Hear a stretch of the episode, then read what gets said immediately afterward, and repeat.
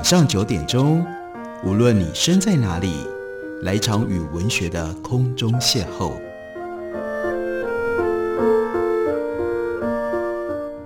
杨照谈书，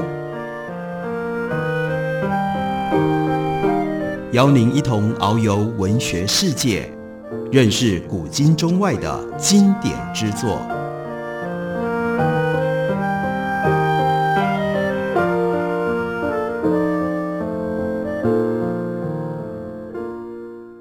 各位听众朋友，大家好，欢迎收听杨照谈书。本节目以台北广播电台 FM 九三点一，每个星期一到星期五晚上九点为大家播出。我是杨照，在今天的节目当中，要为大家介绍的，这是一本内容跟形式都很特殊的书。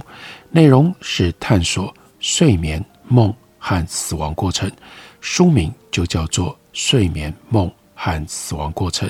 而这一本由英文翻译过来、英出版的新书，它的形式。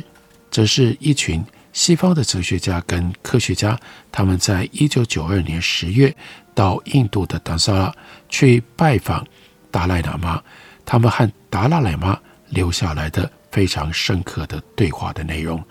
例如说，其中有位专家对达赖喇嘛仔细地介绍了从弗洛伊德以降精神分析当中对于梦和潜意识所提出来的种种说法理论。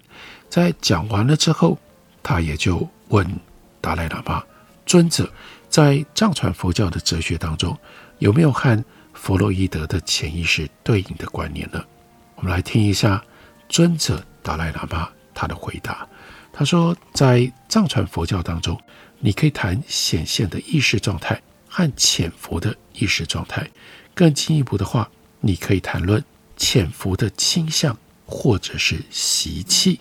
这个习气呢是 Vasana，这些是人们储存在心智当中从前的行为跟经验，在潜伏的意识状态范围里，有一些状态可以被条件给活化，另外一些状态则不会被条件活化。最后有一些佛教经典就说，白天人通过行为跟经历累积了某一些潜伏的习性，这些储藏在心中的印记可以在梦中被活化而显现出来，这就给出了白天经验和梦之间的一种关系。有一些类型的潜伏习性可以用不同的方式显现出来，例如影响人的行为，但是他们无法被有意识地回想起来。不过，在藏传佛教当中也有不一样的观点，有些学派认为这些潜伏的习性是可以回想起来的。这个问题特别和精神障碍，也就是阿瓦拉纳，这个话题是有关的，尤其是所知障碍 Jnana Alavana。精神障碍有两类，一种是痛感障碍，另外一种是所知障碍。痛感障碍就包括了困惑、愤怒、执着等等，让人痛苦的智能也属于这个范畴，因为智能本身不见得。有益健康啊，它可能是有所欠缺的，更有可能会给人带来痛苦。至于所知障碍，有一个学派认为这些障碍永远不会在意识当中显现，它们始终是潜伏着的习性。即使是在中观应成派这一哲学流派当中，也具备有两种立场：一种是所有的所知障碍从来不会显现为意识状态，总是一种。潜伏着的习气。不过，有另外一种观点，认为有一些所知障碍可以显现为意识状态的。有一篇中观论经典，对于回忆和这些习性的某一些活化做出了区分。回忆就好比是你曾经有过的知觉行为的重演，也有一些习性的活化不是产生于回忆。在这篇经典当中，举了一个例子。当一个人在清醒状态底下见到了一个漂亮的女子，被这个女人给吸引了，但并没有特别注意她。然后在梦中，这个女人出现在他的脑里。这种回忆不同于标准的回忆，因为它完全产生于潜伏习气的刺激，潜伏习性受到刺激而在梦中显现出来。这个过程和直接的回忆过程很不相同。另外一个例子也牵涉到习性，你在从事某一类的行动，在这个过程当中，你的脑中积累起某种习性，一直到某个时间，它开始出现的成果。在此之前，它们不是一种你能够回忆得起来的东西。于是这个时候，对应的心理学家、精神分析家 Joyce，他就讲出了每个人都想得到的，那就说，这和弗洛伊德关于记忆跟梦的理论是同样的复杂。我对您所说关于儿童天生带来的那些习气非常感兴趣。一种习气传递了几百年，这个观念让弗洛伊德非常的着迷，他把它称之为我们的演化遗产。对胎儿记忆的研究，观察到胎儿在母亲的子宫里就有的习气，这些是不是在某些方面来说，跟您称为叫做 Bach 的习气是相似的呢？尊者就回答说：“这很有意思。乍看之下，好像演化遗产的说法和佛教的理论很不一样。在佛教当中，这些习气是被认为来自于前世，由于心识流把他们从此世带到来世。但是在著名的印度佛教哲学家清辩大师的一篇论文当中，就提到了小牛犊。”和许多哺乳动物本能的知道到哪里去吸奶，这些知识是从前世带来习气的成果。佛教关于潜伏习气的理论，把这些视为是精神活动，而不是生物的生理构成。不过，我们有很多冲动和本能，有一些是生物学意义上的，完全对应于我们的身体。例如，佛教把有情众生。分成不同的存在，我们人类的存在是包括在欲望领域，也就是欲界里的。在这个领域里，生命体的身体构成了使得欲望跟执念成为占统治位置的冲动，所以这些冲动可以被看成本质上是生物学意义的。还有另外一些倾向和人的物理构成是有关的，例如传说第五世达赖喇嘛。来自这样的一个家族，这个家族世系出了许多具备有特殊洞察力和其他神秘经验的密宗大师。第五世达赖喇嘛他自身也曾经有过多次的特异经验，这些很可能部分来自于他祖先的遗传基因，而不是他自己的灵性发展。高深精湛的密宗修行，不知可以改变心事。在十分细微的层面上，也可以改变身体。可以想象，这种习气从父母传递给了孩子，看起来很可能。如果你的父母跟你比较接近的祖先，改变了他们的身体细微构成，还有他们的活力能量，那么你的身体也因为这些前辈他们的成就而因而得到改良。此外，在佛教当中，外部环境在某种意义上被看成是集体的业的结果 （karma）。所以，举例来说，一朵花的存在和在花的环境里生活的有情众生的业是相联系的。但是，为什么有一些花需要很多水，另外一些花只需要比较少的水？为什么有一些花在某个特定的地区？为什么一些特定的花有不同的颜色等等？这些情况不能根据业卡玛的理论来解释，这些就只能够根据自然法则和生物学来予以解释。同样的，动物吃肉或者是吃草的习性，也只是间接的和卡玛和业有关，直接是受制于动物不同的物种它们的物理构成。这让我们想起清辩大师关于牛犊知道怎么吃奶的说法。这样的行为，我们认为是本能，其实确实是来自于业卡玛。可是这些或许也没有做出全部的解释，可能有更多的因素影响，而不单单只是业。这个时候，精神分析专家 Joyce 他又插话了，他说这也非常接近。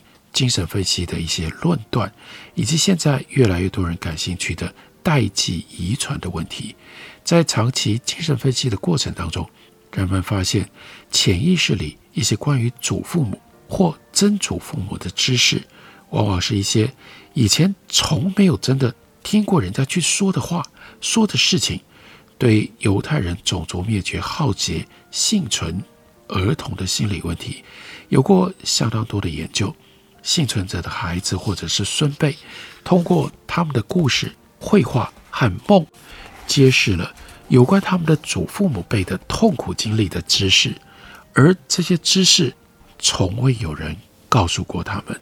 也许这些在家族内传递的心理印记，可能和来自于前辈的业。这种习气是相似的吗？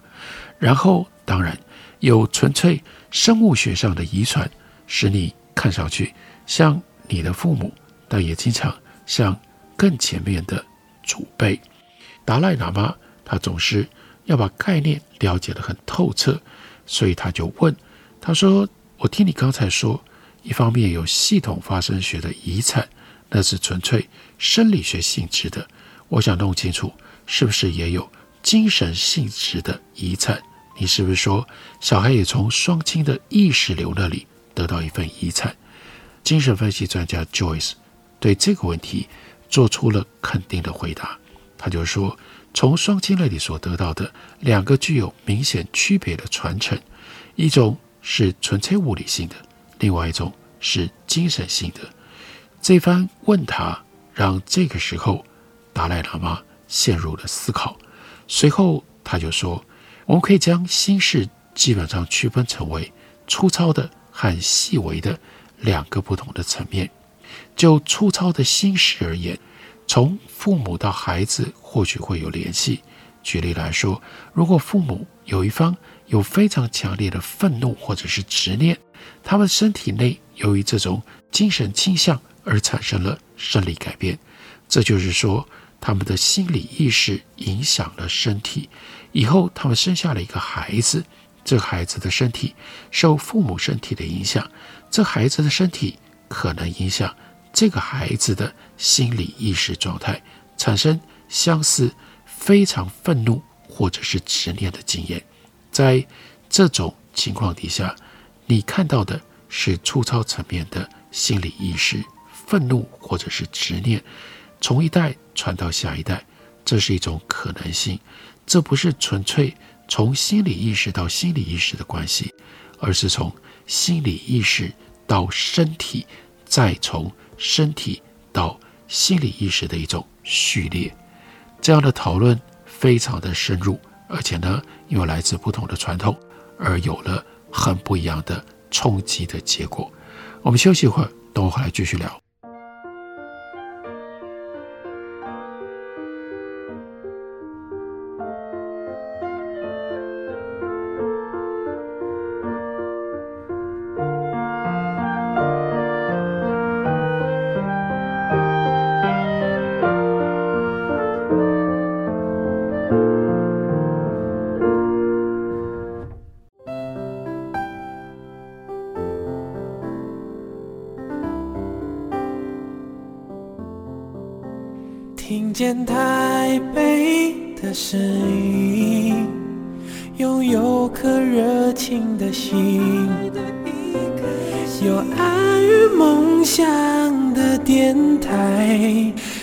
台北广播 FM 九三点一。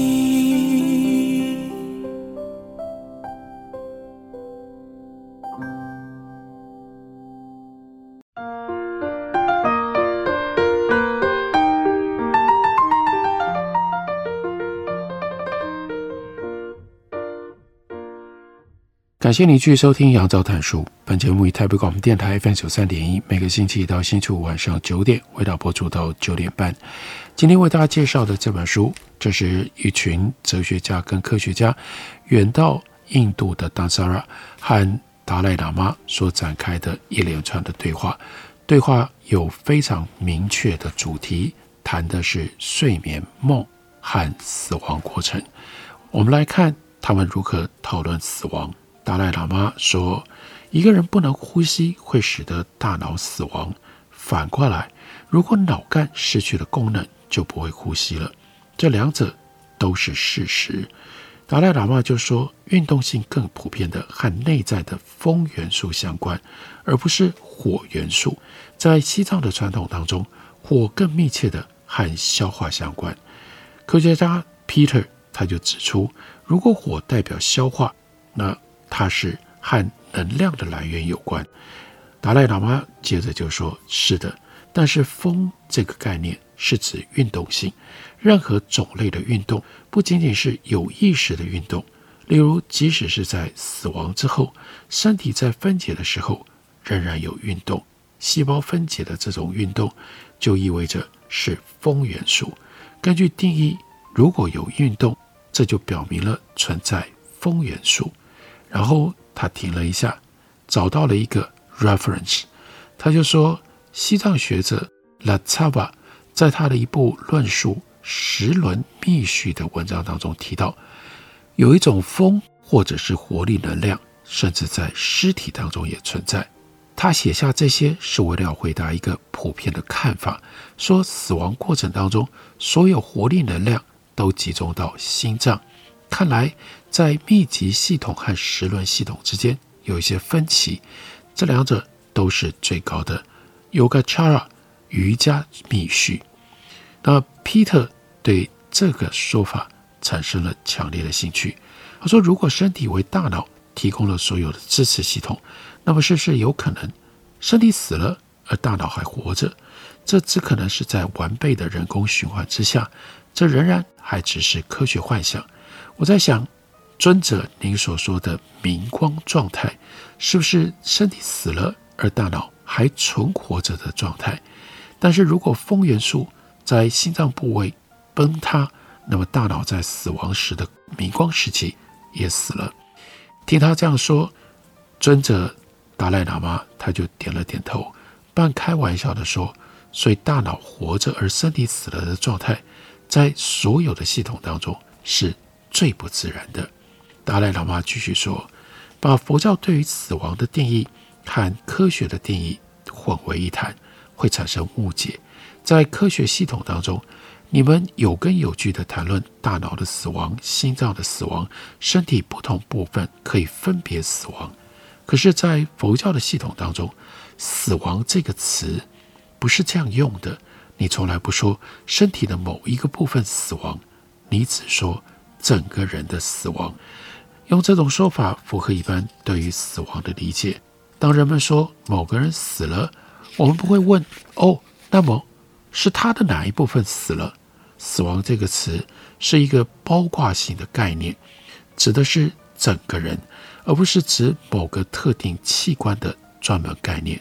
根据佛教，死亡的定义必须和生命的定义相比较去理解。生命定义为意识的基础，一旦身体不再能够支持意识，那就是死亡。总的来说，从佛教的观点，那是这是一个能用于人类的不错操作型的定义。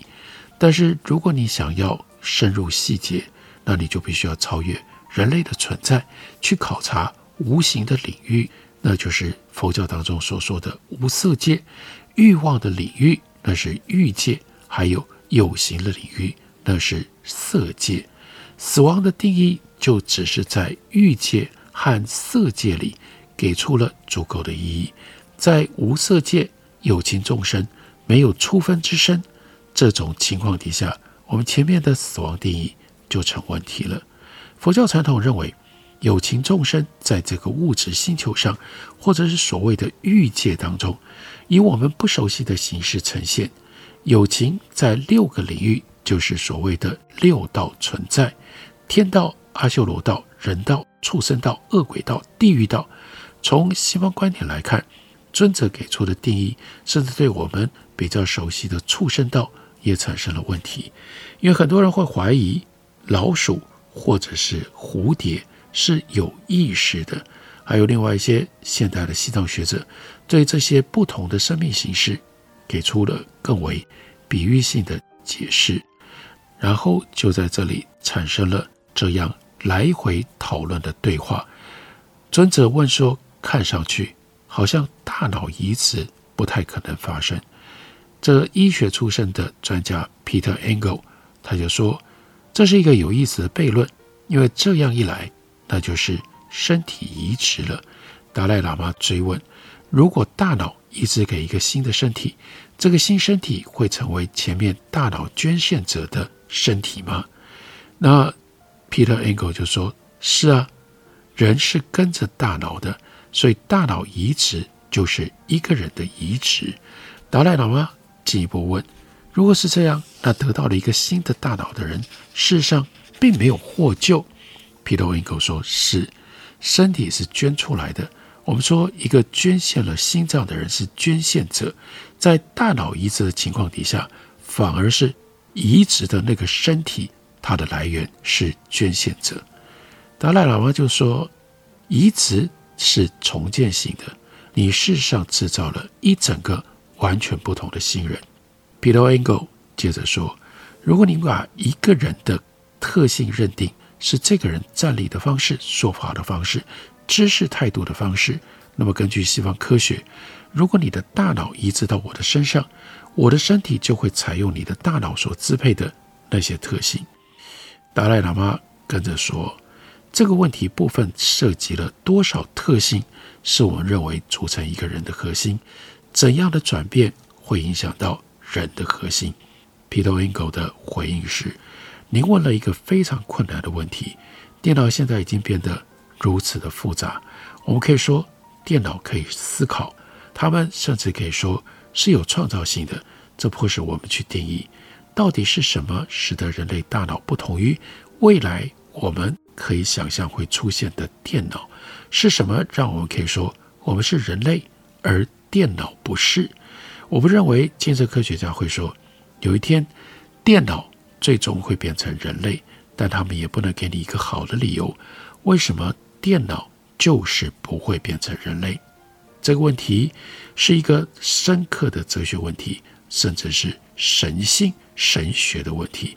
对于纯科学家来说，不是一个可以让人满意的答案。这里的科学同行真不知道会怎么看呢？达赖喇嘛又说：“如果你真的用大脑来定义人，那我们可以问，在大脑形成之前的胚胎阶段，这个人是不是？”已经存在了呢？你会回答说，在那个时候还没有这个人。如果确实是这样，这个答案构成了人工流产的正当性。人工流产没有杀死任何人，那只是将母体当中的一个部分给取走了。Peter Engel 他就说，在西方，为了什么时间点胚胎成为一个人的问题，这充满了严肃的争论。不一样的思想流派取决于不同的。宗教背景，那巴瑞拉这个时候参与了对话，他就说，在终结一个生命和杀死一个心理意识，就是一个人之间有一个区别。多数科学家会同意，人必须要有大脑，所以在成为一个人之前，胚胎当中必有某一种大脑存在，但这不能成为人工流产辩解的理由，因为即使是受孕的瞬间，你就有了生命。而 Peter Engel 他的回应是，有关大脑移植的一些思想素材，现在西方医学界正在做部分大脑移植，虽然还不是很成功，整个大脑的移植还没有人做过，但是在疾病造成大脑特定功能的一小部分损伤的情况底下，现在有可能将同样功能的神经细胞从胚胎当中分离出来，然后注射到大脑当中。这些细胞将生长并且连接起来，弥补已有的大脑缺陷。这些大脑细胞必须是在发展中的阶段，而不是已经充分长成的，使得它们能生长并且恰当的连接在一起。达赖喇嘛当然就好奇地问：“那个胚胎只能死亡，是不是？你不能从一个活着的胚胎当中抽取细胞？”Peter Engel 回应说：“是的。”不过，大脑是非常复杂的，有很多不同的部分，各有不同的功能。我们不能够简单的说，大脑就是 mind，就是心理意识，就是人。我们不得不问，大脑的哪一部分是心理意识。如果我们能够移植大脑的一部分，那要移植多少的大脑，才让它变成一个不一样的人？这的确是非常有意思的问题。现代医学要如何以确定性来定义个体的脑死，让这个人他的器官可以被摘取或者终止他的人工呼吸呢？如果整个大脑，包括脑干死了，就可以把呼吸器关掉，这一点没有争议。这要求大脑不再有脑干反射，有些反射是通过脑干的。如果这些反射不再存在，我们就能够识别脑干死了。例如说，呼吸是一种脑干反射。如果你将病人和呼吸机脱离，三分钟过去没有出现自主呼吸，就表示脑干反射没有了。那如果你把冷水放在耳朵上，而眼睛不动，这也表明没有反射。如果眼睛动了，这说明脑干的一些功能仍然存在。另外一方面，身体其他部分通过脊髓而保存的简单反射，不依赖于大脑的状态，所以即使这类反射仍然存在，我们仍然可以诊断脑死。因为西方人认为，我们不是活在脊髓当中，而是活在大脑当中。如果大脑皮层仍然在发挥功能，那大脑还没有死，但这又不是绝对的证明。这受伤是在 Damsara 放了一个麦克风。如果你没有听到一点声音，这并不表示说这里没有一个人。所以这些都必须要放在一起加以考虑。死亡在今天越来越复杂，当然相对应的看待死亡、面对死亡、处理死亡，我们也必须要有越来越复杂的思考。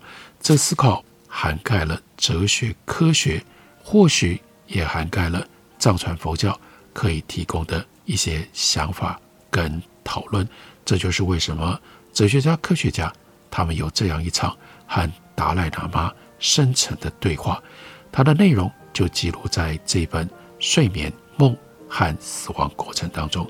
感谢你的收听，我明天同一时间再会。